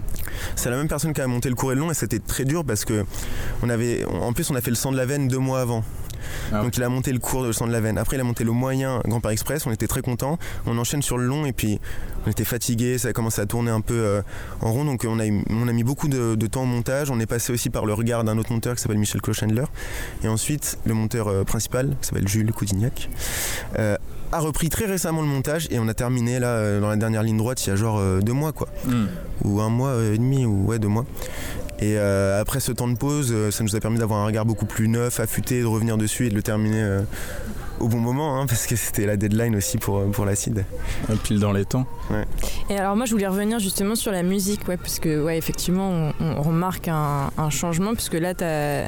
Enfin, dans les courts-métrages on avait des morceaux, en fait, euh, qui Ouais. avaient presque des histoires, enfin, enfin, des, enfin, très très parolées, je sais pas si ça se dit. ouais très, bah, très écrite avec euh, ouais, Ouais. des paroles Et- Ouais, on, on trouvait que ça, souvent dans tes films, dans tes courts-métrages et dans, du coup dans Grand Paris Express, c'était souvent des, des comptines râpées un peu qui étaient utilisées. Ouais, bah ouais, donc du coup là euh, on a remarqué que c'était euh, bah, de la musique qui vient un peu euh, donner l'humeur en fait de la scène. Est-ce que avant ça tu avais travaillé avec des compositeurs ou pas? Et est-ce que là c'est ta première fois? Alors j'ai travaillé avec un le l'artiste qui fait les chansons de rap dans Grand Paris Express Ouais. et aussi à la fin de Mozeb, il est également compositeur. Donc il fait des prods de rap, mais il a aussi composé la musique originale de Mozeb et du sang de la veine. En plus de faire des morceaux de rap. Donc euh, j'avais déjà travaillé avec lui, mais c'est un pote de Shell quoi. On travaille euh, Mhm. tranquille quoi, Mm. à à la bonne franquette. Là j'ai j'ai travaillé avec un, avec un- un musicien qui est, qui est plus expérimenté, que je connaissais pas aussi, qui est un pianiste en fait euh, euh, déjà renommé, qui s'appelle Maxence Sirin et qui a fait plusieurs albums, euh, vraiment qui travaille depuis longtemps. C'est un, et c'est un musicien avant tout, tu vois. C'est, ça faisait longtemps qu'il n'avait pas composé de musique de film, mais on s'est super bien entendu. Et c'est vrai que là, sur Grand Paris, c'est, c'est, un autre, c'est une autre façon d'utiliser la musique. Quoi. Comme tu dis, hein, ça donne l'humeur, ça, ça participe plus à la narration et c'est plus instrumental. Il y a des moments où c'est des, des vrais morceaux Mm. qui donnent euh, vraiment une valeur ajoutée, euh, j'ai l'impression, au montage. Quoi. Et sans rien retirer à ce qu'on a, ce qu'on a fait avec mon pote Jaco, c'est une autre démarche musicale Mhm. où j'ai un peu plus euh, peut-être enfin, donné de, de liberté, un peu plus laissé d'espace de création, ce qui n'était pas forcément le cas avant. Mm. Et la musique, ça a vraiment été le nerf de la guerre du passage du court au long. Parce que c'est vraiment la musique qui permet de rythmer, de donner une structure au film. Là où. euh, c'est- là où ça nous a permis de trouver le, vraiment le, le tempo du récit. On galérait beaucoup au montage. Et à au moment où tu trouves où il faut mettre quelle musique, c'est là où d'un coup tout se décoince. Ouais. Vraiment. Ouais, et puis- je trouve que ouais, ça, donne vachement le ton. Aussi, ça indique le genre. Parfois, il y, a- il y a un mélange de genres comme ça dans ton film. Et il y a la musique qui parfois viennent un peu appuyer ça. Et c'est c'est un bon repère. Je, je trouve c'est intéressant le travail que vous avez fait sur ça. Ouais, c'est c'est ce qui permet de donner du lien et de structurer un récit qui sinon part aussi beaucoup en cacahuète. Quoi. Mm. Ouais, et puis en même temps, je trouve que ça référence vachement, du coup, justement, sur ce truc de genre, quoi. Enfin, Ouais. voilà, s'il y, y a quelque chose un peu de fantastique qui apparaît, il y a bah, une musique presque spatiale. Ouais. Mm, mm. Et, euh, et en même temps, euh, quand on est vraiment avec eux, que c'est très vivant, il y a parfois aussi un truc presque cartoonesque. Enfin, il- enfin, en tout cas, j'ai l'impression que tu joues presque encore plus du burlesque ici que euh, dans les films d'avant, quoi. Ouais. Euh, mais euh, voilà. Non, Voilà. complètement. hein. Je crois qu'on est. La musique nous a permis d'appuyer beaucoup les registres du film. Et aussi, juste, c'est un Maxence Sirin, qui a- donc le pianiste qui a fait cette musique. euh, c'est un musicien euh, euh, excellent, quoi. Et il y a des moments où juste il fait des super morceaux et ça donne aussi euh, une couleur incroyable au film que moi j'aurais jamais pu imaginer parce que je suis pas musicien. Ouais. Mm. Tu vois. Et comment Et c'est- ouais, justement, c'était quoi le dialogue pour. euh, Enfin, le premier dialogue avec lui? Parce que moi, je enfin, j'avais déjà entendu parler. Enfin, je, je sais qu'il y a certains compositeurs qui, qui parlent en termes de couleurs Ouais. pour euh, les musiques de films. Je sais pas. Enfin, moi, ça m'a fasciné quand j'ai appris ça. Je sais pas si toi, c'est comme ça que vous avez discuté. De couleur, non. on- Non, non, non, on a parlé plus de musique. hein. Ouais. On a parlé de pianistes que- qu'on avait en Ouais. commun, notamment Ryushi Sakamoto et un Mm. peu Afex Twin. Mhm. C'était vraiment les principaux. Après, on a écouté pas mal de morceaux ensemble. On s'est rendu compte qu'on avait à peu près les mêmes goûts, donc c'était très bien. Et euh, on avançait comme ça, quoi. Et du coup, tu, joues dans le film. Euh, du coup, pourquoi tu décides euh, avec ce film de passer de petites apparitions dans les courts métrages à cette fois un, vrai rôle principal? Pourquoi toi? Et voilà, déjà tu peux répondre à ça. Et en tout cas, moi je trouve que c'est une bonne réussite du film, ce personnage, euh, de, sans l'insulter, de, de doux idiot, mais en même temps qui est très touchant. Et justement, je trouve que grâce au temps euh, qui existe en plus dans ce long métrage là, ben, ça laisse la place aux émotions et on s'attache à ce duo et du coup on, le- on, on- on est en empathie avec leurs différences et je, je trouve que ça marche encore mieux au, au niveau des personnages. Ouais, déjà, merci. Euh, pourquoi euh, je, crois que j'avais ce, ce désir inavoué euh, que j'avais du mal à me formuler de jouer. Et euh, effectivement, je me donnais toujours des petites, petites apparitions dans mes autres films. Et puis là, je me suis dit que c'est peut-être mon seul long métrage, c'est peut-être la seule fois où j'aurai l'occasion de jouer. Je trouvais que le personnage me, me correspondait bien. J'avais envie de le faire, j'avais l'impression que j'allais vraiment être bon dedans et je trouvais pas tellement euh, d'autres comédiens qui. Alors bien sûr, ça- j'aurais pu, hein, si, j'avais- si vraiment j'avais bien cherché, j'aurais sûrement trouvé des gens euh, qui jouent même mieux, mieux que moi, hein, c'est c'est évident. Et est-ce que tu est-ce que as casté des gens ou est-ce que tu y allais Non, j'ai casté personne. En fait, ça allait vite parce que j'ai commencé par chercher le personnage de Leslie, que bien sûr je pouvais pas jouer, pour des raisons évidentes. Et euh, on s'est super bien entendu avec Mamadou, et je lui donnais la réplique, par, euh, pour raison pratique. Et en fait, euh, quand je lui ai dit que je le prenais, je l'ai appelé, il m'a dit Ah oui, et toi tu, tu vas jouer Renard? Parce qu'on avait fait la, la réplique ensemble et que ça s'était bien passé. Et ça m'a. Je sais pas, c'est le premier truc qu'il m'a dit. Et son enthousiasme là, ça m'a un peu convaincu de me laisser aller, d'essayer en tout cas. J'ai beaucoup hésité, hein, j'ai eu peur. Et puis finalement, ça roulait tellement bien entre nous, je me suis dit que ça allait le faire. Après, je me suis- vraiment, il y avait ce truc euh, YOLO, quoi. C'est peut-être mon seul long métrage, j'ai envie de faire l'acteur. Personne s'intéresse à moi, personne m'appelle pour d'autres films, ou bah, quasiment personne. Si moi je le fais pas, je le ferai peut-être jamais. Allez, on le tente. Et Ouais, Je pense que tu as raison. ouais, je pense que j'ai eu raison, ouais. Et attends, et au scénario, tu y avais jamais pensé? Un peu, un peu quand même. Mais après, je suis pas exactement comme Renard non plus. Mais c'est vrai que je me, je m'imaginais un peu dans mes conneries en train de le faire. Après, il y avait aussi une dernière raison pratique pour le jouer, c'est que c'est un, un tournage un peu de guérilla, quoi. On devait être très peu nombreux, très discret pour pouvoir le faire parce qu'on n'avait pas beaucoup d'autorisation de tournage, quand on est dans les transports, pendant le confinement, sans masque et tout ça. Et, euh, Se baigner dans de l'eau très froide aussi. ça, je- ça c'était pas vraiment euh, la raison qui m'a poussé à le faire. hein. c'était horrible, hein, je suis tombé malade direct.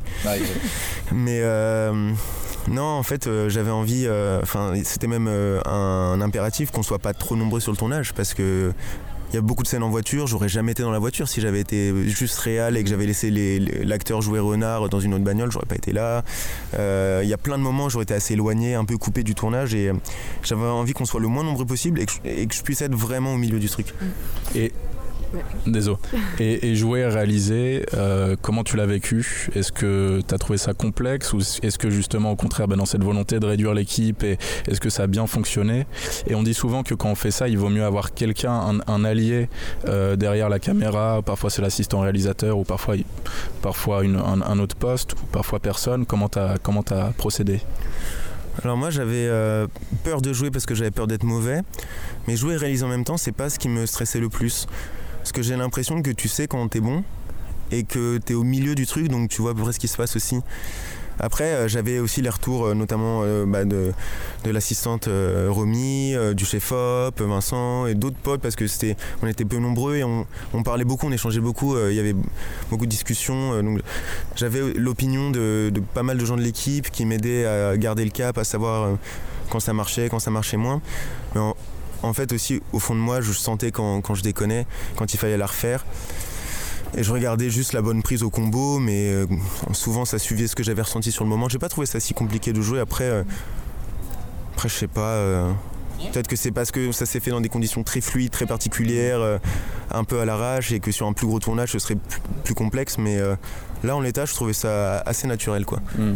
Ouais, et j'a- et j'allais te dire, euh, il y a quand même un, un- quelque chose qui revient souvent, c'est en fait si t'es comédien. Enfin, j'ai aussi la sensation que tes tournages, ça a l'air, enfin, ça a l'air quand même assez familial, quoi. Oui, et euh, et euh, et du coup, oui, bah, enfin, je, je me dis que dans ce contexte-là, c'est peut-être aussi euh, chouette. Enfin, en fait, nous, ce qu'on s'est dit en sortant de la séance, c'est que on avait l'impression que c'était un film où tout le monde s'était éclaté et avait pris du plaisir, quoi. Et Ouais, ça se sent. bah oui, ça se sent, ça se sent que c'est un film qui qui s'aime et qui a, qui a- enfin, non, où tout le monde a aimé le faire, enfin, et en même temps tout le monde s'est amusé aussi, enfin. C'est c'est marrant que vous disiez ça parce qu'effectivement, il y a quelque chose de très familial, que ce soit les comédiens avec qui on travaille à chaque fois, mais aussi l'équipe technique, c'est que des potes, il y a un côté film de potes. Mais en l'occurrence, Grand Paris, ça a été horrible. Ah ouais? Moi, j'ai trop trop douillé, c'était trop dur. Euh, je dormais pas, euh, c'était hyper stressant, euh, il y avait plein de galères. euh. Je suis content que tu me dises ça, mais en. Enfin, je veux pas casser le mythe, mais nous, quand on l'a tourné, moi, j'ai cru que j'allais crever, quoi. Ok. Ouais, ouais, enfin, c'était trop dur. Mais pourquoi? Parce que t'étais stressé, parce que oui, parce qu'il y a eu des galères avec les confinements, euh, Bah, le Covid, tout ça? Et est-ce que, est-ce que pour l'équipe, je crois que c'était la, la- au- aussi éprouvant ou... Ouais, c'était éprouvant pour tout le monde, mais moi je, me reconnaissais plus. J'étais euh, irritable, aigri, je gueulais, je râlais. Euh, Il y avait toutes les galères possibles la météo, les avions, les chiens, le machin. On devait tout le temps recommencer. Il y a des gens qui me posaient des lapins et des mecs qui négociaient pour avoir plus de thunes sur des décors alors qu'on n'avait aucune thune. Euh, la RATP nous mettait des bâtons dans les roues. Il y avait toujours les condés qui débarquaient quand on tournait. J'en pouvais plus, quoi. Moi j'étais stressé à un point. Euh, moi, je suis pas, j'ai un- plutôt un bon sommeil. euh, troisième jour de tournage, j'arrive euh, sur le décor, j'avais pas dormi de la nuit, et je finissais à 20h et je commençais à 5h, tu vois. Donc, euh, ouais, j'étais, euh, j'ai cru que j'allais crever, mais, euh, Bah, mais euh, après, ce, qui est, ce que j'ai réussi à faire, et ça, pour ça, je suis content, c'est que quand j'avais plein de soucis en tête, j'avais plein de pression, et puis au moment où on disait action, bah, je devenais euh, le, le doux idiot, comme tu dis, euh, le mec toujours de bonne humeur, toujours à la cool. Ouais. Quand je disais couper, euh, je tapais une crise, quoi, tu vois. Tu perdais, tu perdais ton sourire. Le Ouais, sourire je- qu'il a tout le temps. Je devenais un, un poil euh, un poil double quoi comme mec. J'avais deux personnalités. hein. Ouais, ouais, ce personnage, il a ce truc, euh, on, on en parlait, nous, en sortant du film, de, il, il est, il est en permanence émerveillé de Ouais. tout, euh, même du banal et tout, t'en Ouais. parlais tout à l'heure. Euh, Est-ce que, du coup, tu crois que c'est, bah, peut-être c'est quelque chose qui vient euh, quand on habite dans une banlieue, que les gens qualifient bah, de banal, ou de- voilà, un peu en périphérie, où on est loin de l'endroit où on a l'impression que tout se passe à Paris, même si c'est pas forcément le cas? Est-ce que c'est un, un état dont tu t'es servi, ce, ce- ce- cet émerveillement euh, permanent ou Oui effectivement, hein, je crois que c'est complètement ça. C'est l'attitude à avoir euh, au quotidien. hein. Je pense quand tu habites dans un endroit qui est pas forcément le plus fantastique ou fascinant de, de prime abord. euh, il faut que tu sois ouvert, il faut que tu fasses marcher un peu l'imagination et c'est le cas de Renard je crois. Ouais. Et c'est pour ça qu'il est le moteur et qui permet au film d'avoir plein d'aventures. Et moi j'essaie d'avoir cette attitude là au quotidien, d'avoir le regard un peu acéré et de trouver tout ce qui est dans la platitude du réel. Mais en vrai que ce soit en banlieue pavillonnaire, mais même à n'importe où tu vas, euh, c'est une question d'éclairage. quoi. Tu peux te dire que tout est blason ou tu peux te dire que tout est émerveillant, ça dépend des jours. C'est Ouais, c'est une question de point de vue. C'est ça. Euh, bon, ben, on, on va arriver à la fin. Ça fait quelques temps. Et euh, une petite question sur, euh, sur le foot. Ouais. Parce que dans tous tes films, il y a des maillots ou des survêtements de foot d'équipe. Est-ce que toi-même, tu supportes une équipe? Est-ce que tu as une idole dans le football? Et est-ce qu'au moment de l'écriture des personnages, tu prends en compte le, le maillot qu'ils portent, l'équipe qui- qu'ils supportent? Alors complètement, moi je suis un immense fan du club de Manchester United. Alors je vis pas euh, ma meilleure vie en ce moment puisque le Compliqué, club a traversé un cauchemar depuis bientôt 10 ans. Après je regarde quand même tous les matchs, d'ailleurs il y en a un qui va commencer là dans quelques minutes. Ouais. Et euh, Ah, c'était ça l'urgence. Après. C'était ça l'urgence, ouais, ouais. On joue plus grand chose, mais effectivement, euh, dans deux minutes, tu vois. Les, euh, le foot est hyper important pour moi. C'est euh, un hobby, plus qu'un passe-temps, une passion. Et euh, en termes de couleurs, vu que moi je suis très intéressé par les couleurs assez franches, euh, assez vives, un univers un peu de bande dessinée ou très coloré ou de dessin animé, les maillots de foot m'aident beaucoup. Et puis en plus, ils font la jonction entre un univers pop, acidulé, enfantin et quelque chose de très beaucoup plus trivial, beaucoup plus urbain quoi. Et, euh, et jamais de la vie, je, j'habillerai un personnage avec un maillot de Liverpool par exemple. William, c'est un grand fan, William avec qui je travaille souvent, c'est un grand fan de Liverpool, mais jamais de la vie je laisserai mettre un maillot de Liverpool dans un de mes films. Et est-ce que tu vas quand même regarder la finale à la place de la cérémonie de clôture de, de Cannes Et bah je crois que je regarderai aucun des deux les gars. non je regarderai sûrement, euh, je supporterai le Real hein, et Benzema surtout. Bon ben voilà, très bonne conclusion. Allez Liverpool et puis merci beaucoup. Ouais, super. hein. Cause commune, la voix des communs. superbe interview de Martin Jova, réalisée par Léonie et Léo. Euh, dans un petit, c'était très sympa ce petit fond sonore de parc là, c'était très agréable. Ouais, c'est un petit parc au Suquet, euh, très sympa. Dans les Super. hauteurs. Dans les hauteurs de Cannes, on pense à tous nos amis de Paris qui sont sous la pluie en ce moment et qui ont eu ce petit, euh, ce petit, euh, petit, petit son de- d'é- d'été quoi. clocher. Petit Lo- clocher, Loin de l'enfer de la petite, croisette. euh, ouais. L'enfer de la croisette. C'était donc l'interview de Martin Jova qui est en sélection à l'Acide avec le film Grand Paris. Ces courts-métrages, ils sont disponibles sur Arte encore ou pas? Il Alors, me semble plus. pas non. tellement, je crois pas. Je crois qu'ils sont plus disponibles, mais ils sont disponibles à la location, les courts-métrages, des fois. C'est vrai que les gens ont pas ce réflexe-là. On dit jamais, viens chez moi, on se fait un court-métrage. J'ai pas de court-métrage and chill. Et pourtant, ça peut être sympa. Pourtant, C'est il y en a tellement. De toute façon, court, les quoi. films, on les finit pas, j'ai envie de te dire. Court Donc, euh, métrage et chill, c'est un peu, on en vient, on fait assez vite, quoi. ouais, c'est un peu. C'est pour les précoces. Voilà. on n'a plus beaucoup de temps, on file, on fonce euh, sur euh, le deuxième film, euh, enfin le troisième film du coup de ce programme, avec le très attendu Triangle of Sadness de Ruben, Ruben Östlund, qui est un réalisateur suédois. Euh, qui vient ici avec son sixième film en compétition officielle. Ruben Östlund, Palme d'Or 2017 avec The Square. Grosse attente, euh, salle remplie, euh, Khalid obligé de s'asseoir au premier rang, difficile. Ça tombe quand même beaucoup sur moi. Bon. C'est une. c'est vrai. Tu vis mal d'avoir trop l'attention sur toi comme ça? Non, pas du tout. Je parle de Cannes. Je leur en toucherai un mot. Ok. Euh, Avec un tote bag. L'homme au tote bag. Je lis le synopsis. Après la Fashion Week, Carl et Yaya, couple de mannequins et influenceurs, sont invités sur un yacht pour une croisière de luxe. Tandis que l'équipage est au petit soin avec les vacanciers, le capitaine refuse de sortir de sa cabine alors que le fameux dîner de gala approche. Les événements prennent une tournure inattendue et les rapports de force s'inversent lorsqu'une tempête se lève et met en danger le confort des passagers. Il est assez avancé ce synopsis hein, quand même. Là, on a. Enfin, c'est synopsis officiel, donc on le dit synopsis officiel. Le film il est divisé en trois chapitres euh, chronologiques. Euh, et on, là, on va jusqu'au euh, deuxième chapitre, quoi. Trois quarts du film. Faut dire que le- la, la première partie, c'est un petit peu euh, une farce, un petit peu, euh, que je sais pas comment on dit. Je cherche un mot, de- une satire. Depuis ce matin, je cherche le mot. J'ai demandé à Baptiste. Une satire un petit peu euh, de ce milieu de la mode, des influenceurs, des ultra riches aussi. Est la bourgeoisie euh, et des ultra riches, parce que c'est plus que de la bourgeoisie. Ouais. Mais euh, des ultra riches et de la bourgeoisie pendant tout le film, de toute façon. Ça Mhm. commence avec les influenceurs Avec les et le milieu du mannequinat. Ouais. Mais Sacrée ça- ouverture, sacrée ça se ouverture développe, de ouais. film. Très belle ouverture avec un casting de mannequins. Ouais. Et à travers une, une émission de télévision, une émission sur internet, un présentateur qui interview donc euh, le off d'un casting avec des mannequins est très drôle. Et il y a notamment ce truc sur Balenciaga, la différence entre les mannequins Balenciaga et les mannequins H&M. H&M ils sont souriants, naïfs, heureux de vivre. C'est des fringues pas chères et Balenciaga, on regarde de haut euh, Ouais. l'acheteur, le client, on le dénigre et du coup il y a un le très bon. méprise. Ils On disent même méprise. méchant. Ouais, Ils disent un regard méchant ouais, de Balenciaga. Ouais. C'est une belle ouverture ça. C'est une très belle ouverture. C'est donc une satire, c'est un film vaste. Ruben, Ruben Östlund, il a un univers très particulier, très singulier. C'était déjà le cas avec The Square, qui traitait un petit peu du milieu euh, de l'art contemporain, de, de l'escroquerie un peu de ce milieu-là.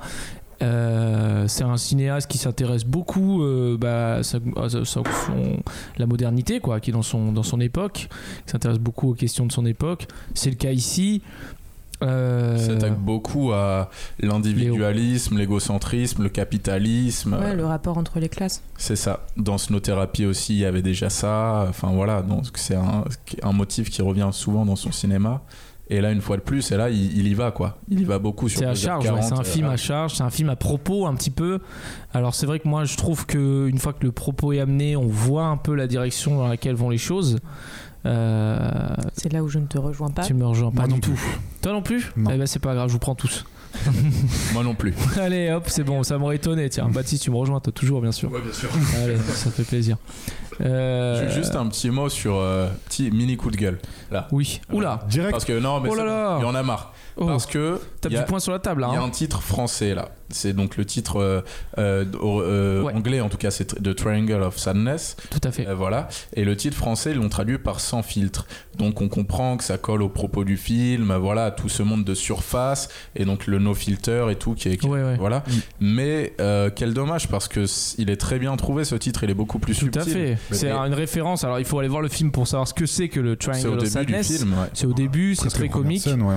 Mais euh, ouais, il y, a- il y a une espèce de, il y a un procédé un petit peu de réécriture euh, dans les dans les dans les dans les traductions de, de, de titres de films comme ça. Ouais, moi j'imagine que c'est parce que c'est plus. Enfin, peut-être parce que euh, Triangle of Sadness, c'est compliqué à dire, en tout cas plus compliqué que The Square, parce que The Square, il l'avait pas traduit à l'époque. Ouais. Mais Snow Therapy aussi, c'était c'était pareil. C'était pas le titre original, c'est The Tourist. Euh, non, Non, c'est euh, Tourist.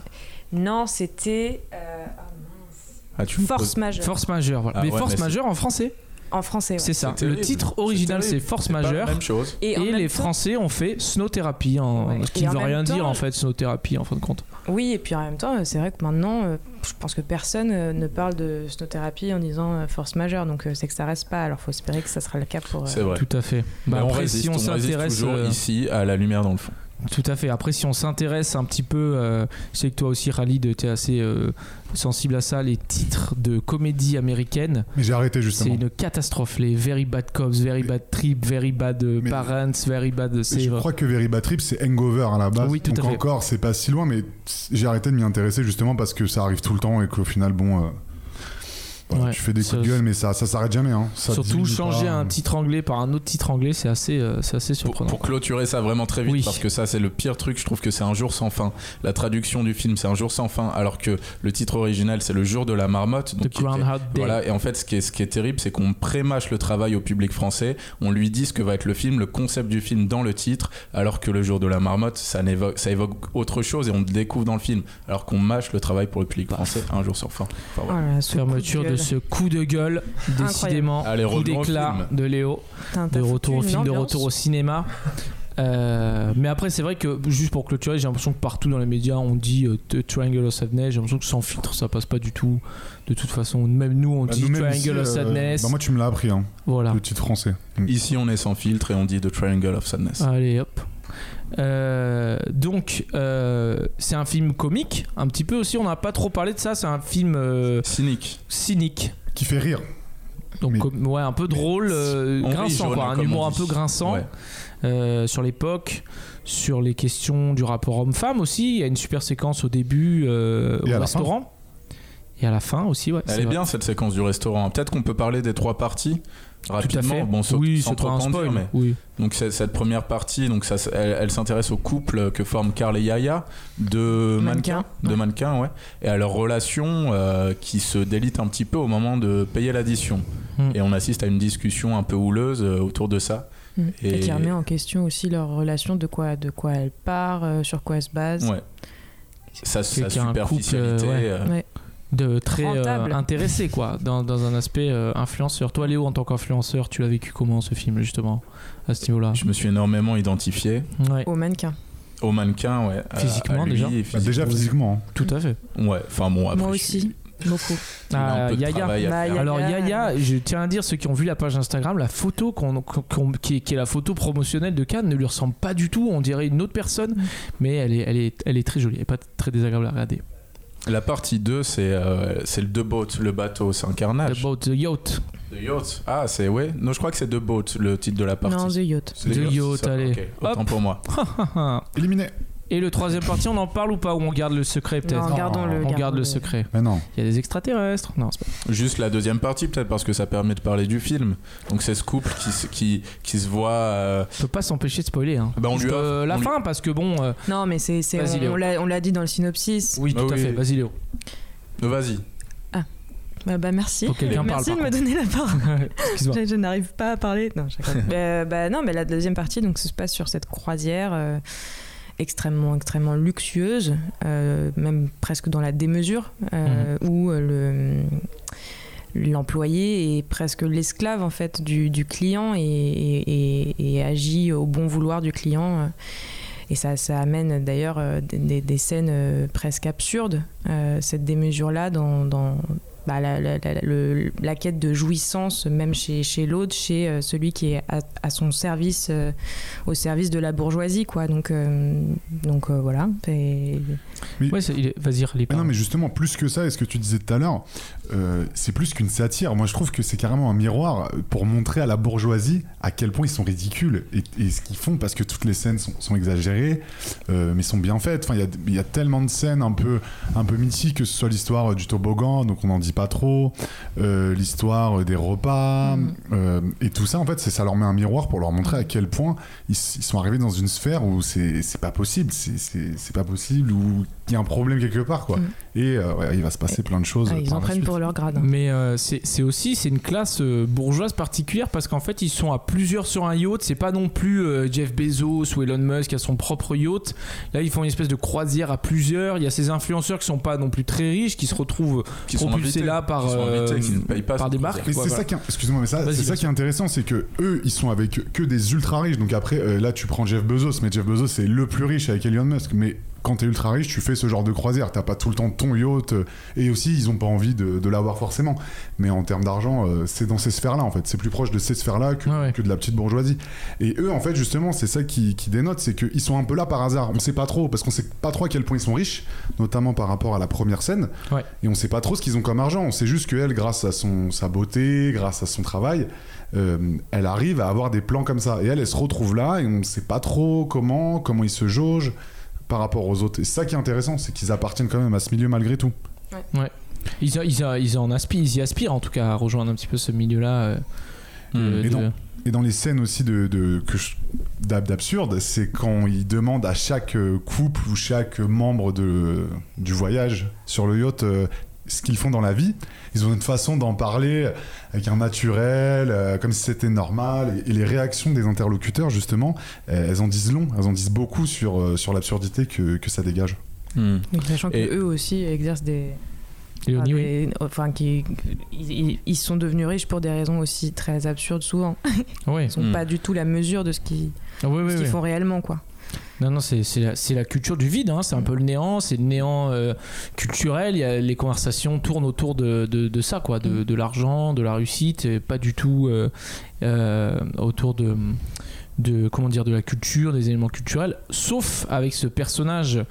Euh, du commandant de bord du, euh, du euh, Oui. capitaine de bateau qui est interprété par Woody Harrelson, Mm. Euh, acteur américain qui est une grosse star. Alors lui, son nom, il est en bien plus gros que les autres au générique du début. Je sais pas si vous avez vu, c'est une demande de son agent ou je sais pas, mais c'est un peu la, le seul visage un peu connu, on va dire. Oui, du, du, du, du casting, à part que le jeune acteur euh, qui interprète le premier rôle dont j'ai oublié le nom, qui quand même a fait Kingsman dernièrement, qui est quand même qui commence un peu à, à percer quoi. Mais Woody Harrelson, c'est euh, grosse star euh, américaine quoi, et c'est assez surprenant de le retrouver là-dedans. Ouais. Léo, vas-y. D'ailleurs, une drôle de façon de le faire apparaître, euh, c'est un choix de mise en scène, je trouve, la façon dont il le fait apparaître Woody Harrelson euh, avec ce statut de star, puisqu'au début, en fait, on met beaucoup de temps avant de voir son visage. On a sa voix pendant très longtemps, Ouais. puisqu'on vient toquer à, sa- à la porte de sa cabine, alors même que c'est le commandant, il sort pas de sa cabine, on se demande ce qu'il y fait. Et... Donc c'est intéressant la façon dont il, il le, il- il le fait apparaître. Il fait apparaître cette figure à la fois de commandant et de comédien le plus connu du film. Ouais, il s'en amuse un petit peu, il joue avec les codes de, de la popularité aussi à ce niveau-là quoi. Et en même temps, il le met à l'honneur dans une séquence qui où il est euh, au centre normalement de l'attention et qui, Tout à fait. qui est euh, the séquence du film. Sans trop en dire, il y a eu des réactions un petit peu à à Cannes. Le film il divise beaucoup. hein. Il y a des gens qui adhèrent beaucoup, il y a des gens qui n'adhèrent pas. Je pense que le cinéma de Ruben Östlund, de toute façon, soit on adhère, soit on est vraiment laissé sur le côté. Et on a une séquence euh, vomitive, euh, scatologique, euh, très très très. euh, Monty, Pythionesque. Ah, Monty Python, c'est pas trop, c'est pas trop euh, Ah ouais, pipi caca, hein, Monty Python en vrai. hein. Franchement, non. Le sens de la vie Ouais, Aussi, un peu, quand même. ouais. Bah, moi, je pense Moi, à je une trouve qu'on est plus sur du. Frank Gastambide, hein, personnellement. Comment ça cette Ah, séquence-là. Et alors moi, non, cette séquence, Non, pour le coup, elle- je l'ai trouvée pareil, un peu tatiesque. Le tout le début, toute l'installation, la Séquence du musique. caca Non, Ah, Alors toi, tu dis tout quoi. Caca, vomi. Bon, c'est pas un mais spoil non, de mais, dire qu'il y a du caca non, non, mais film. la mise en place de cette, de cette soirée, de ce repas, euh, la musique, les présentations. Et puis euh, voilà, on- on- encore une fois, on, on passe euh, de couple en couple, comme ça, chacun a sa petite histoire, chacun interagit. Et puis en fait, euh, bon, bah, avant que tout s'écroule, quoi. Et Ah moi, oui, ça tu m'a vachement fait penser Ouais. à, à Playtime, euh, Ouais, ouais, où il se passe un peu des choses un peu partout pour qu'au final, euh, on, on démonte le, le décor, quoi. Tout à fait. Est-ce que c'est tourné sur un vrai bateau, vous savez, ou pas Ou Ouais, c'est j'en sur du fond vert Non, c'est du fond vert, je pense. ouais. Léo, Ouais, et elle me le reprochait pas parce qu'on l'a dit dans le synopsis. je le reproche déjà. Mais il y a un moment très intéressant et très drôle, c'est la bascule euh, qui s'opère dans le film quand même, entre euh, cette inversion euh, des rôles, entre les ultra riches et ceux qui sont à leur service euh, sur le bateau, donc le personnel de, de cette croisière. Et, c'est marrant parce que pendant cette séance, en fait, dans les moments d'inversion, donc au, moment, euh, au début, l'inversion, c'est la volonté des riches, c'est un souhait, euh, c'est eux qui demandent au, donc, euh, au personnel de se relaxer, de, de, prendre leur rôle, et il y a, un échange de place. Et après, donc je ne dis pas pourquoi, mais en gros, il y, y a cet échange de place là qui est forcé. Et ce qui était drôle, c'est que dans la salle à Cannes, en plus, donc c'est un symbole fort, les gens applaudissaient en fait au moment Ouais, d'inversion de rôle comme ça. Beaucoup de Ouais, mais réactions. faut ouais. savoir que c'était quand même un public euh, de Enfin, c'était pas euh, la projection au Grand Théâtre Lumière. C'est pas la Et c'est projection pas le même presse. public quand même. Alors, moi, je suis pas du tout. Enfin, je suis pas du tout d'accord avec le terme d'inversion parce que c'est- une fausse inversion. Oui, oui. Donc sans spoiler, mais c'est pas du tout une, une inversion dans. Enfin, du coup, on peut pas trop en dire. Mais pour moi, c'est pas une vraie inversion. Ça, ça continue à perpétuer euh, l'espèce de domination sociale Oui, bien sûr. que les uns ont envie d'avoir sur les autres. Mais Bah- ça, je pense que c'est c'est le propos du. Enfin, à ce, à ce moment-là, c'est le propos du film. On peut le dire parce que c'est pas un méga spoil. En fait, il y a une, euh, une passagère du bateau russe qui demande à ce que le personnel du bateau euh, euh, devienne un peu. Enfin, fasse de la piscine, s'amuse, tout Ils ça leur et tout. de s'amuser. Mais ils le, ils le font eux comme, comme, un, comme un travail, quoi, en fait. Et donc, du coup, il n'y a Ouais. aucun fun. ouais. Et en, Léo. en- en fait, non, comme tu dis, Khalid, la domination, elle reste, elle persiste, il n'y a pas d'inversion de ce côté-là, mais c'est juste qu'il y a un changement entre dominé et dominant, il y a juste ce changement-là. Mais au final, ça, ça reste. Et c'est souvent dans ce genre de film, en fait, où à un moment, les personnages se retrouvent catapultés loin de la société, loin de ses codes, en fait, ils finissent toujours par les recréer. Tout à fait. Est-ce que le film vous a fait penser un peu à ça? Ouais. Je dirais pas, j'ai Ah, on va un pas, on va pas parler de la suite, mais on en Ouais, parlera voilà, entre aussi. nous, mais c'est vrai que c'est pas, euh, je suis pas, je trouve pas que ça soit aussi simple que ça. On en parlera entre Ouais, moi aussi, nous, on en euh, reparlera. sur un petit bar sur la croisette. Si vous voulez venir à notre rencontre, Ça on vaudrait, est. ça vaudrait le coup de s'étaler sur ce film, comme le Nutella sur Et- la tartine. Et il est très long. Il est très long, effectivement. Il dure deux heures et demie. Euh, C'est une odyssée. hein. C'est une odyssée. Baptiste, est-ce que on t'a donné envie? Toi, tu l'as pas vu celui-là. Tu as des places pour celui-là ou pas? Non, non, j'ai pas pris de place pour celui-là. Euh, mais j'irai bien le voir quand il sera en salle, euh, en Ouais. salle normale, en, Euh, salle, euh, en salle du peuple, Celle du, du, du, du, du grand public. du reste des gens. Parce que euh, des satires de la grande bourgeoisie, j'adore ça. hein. Euh, Pour Ah, là, de, servi. de la gueule des influenceurs en plus, euh, le milieu. Ça doit être particulier de montrer ça à Cannes en plus. euh, les... Ouais, tout à fait. Tout à fait. Ouais, Je voulais revenir sur une réaction du public d'ailleurs, donc pas celle que tu as citée, mais, euh, mais celle où à un moment pareil, il y a une réaction où en fait c'est la, ça réagit très bien à une énorme critique de la grande bourgeoisie. Et en fait, on a l'impression que les gens qui applaudissent, ça leur est aussi adressé. Donc je sais pas qui y avait exactement dans la salle, mais moi je me suis senti un peu gêné à ce moment-là. J'ai dit mais, mais pourquoi ils applaudissent? Ouais, ouais, ouais, c'est vrai que. Mais je pense que. hyper étrange quoi. Mais ils peuvent rire de tous les bourgeois, c'est ça leur force. Ouais. Beaucoup Ouais. d'autodérision.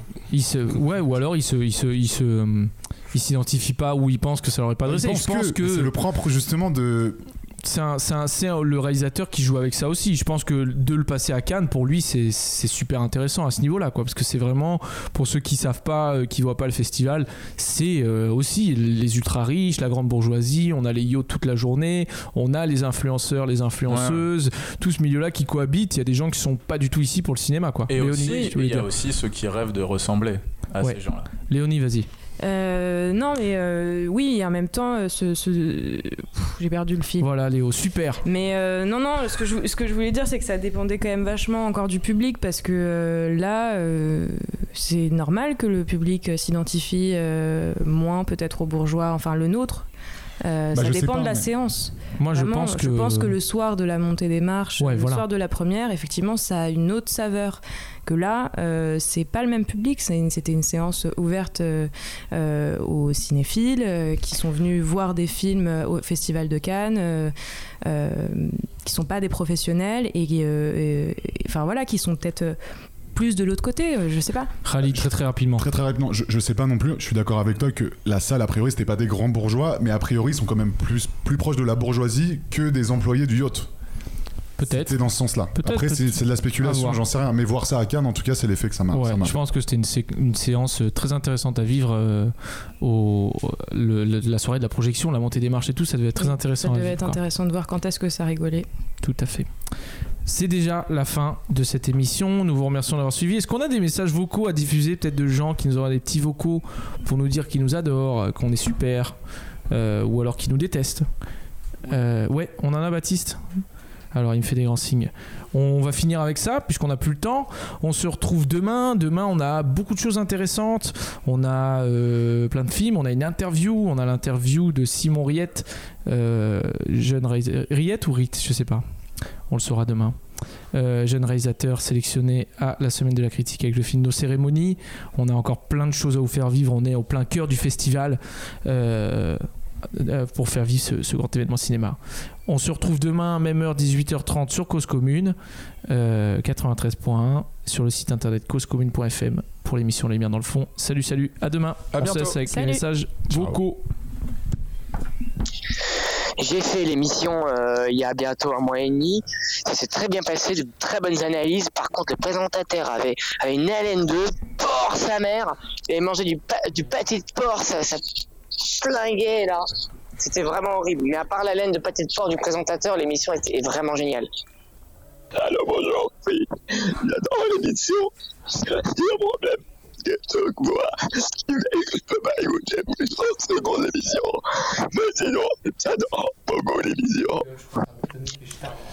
Voilà, pour conclure, pour les quelques dernières secondes de cette émission, on va passer l'antenne à Tintamarre, l'émission musicale de mon ami Valentin. C'est de 20h à 21h et à 21h, on se retrouve en FM. Là, c'est une antenne libre de 21h à 23h. Elle sera en direct et ça sera, je pense, Karim Lalou qui vous l'animera. Et là, cette fois-ci, vous pourrez l'écouter sur votre radio. Bonne soirée sur Cause Commune et à bientôt, à demain en tout cas, avec la lumière dans le fond.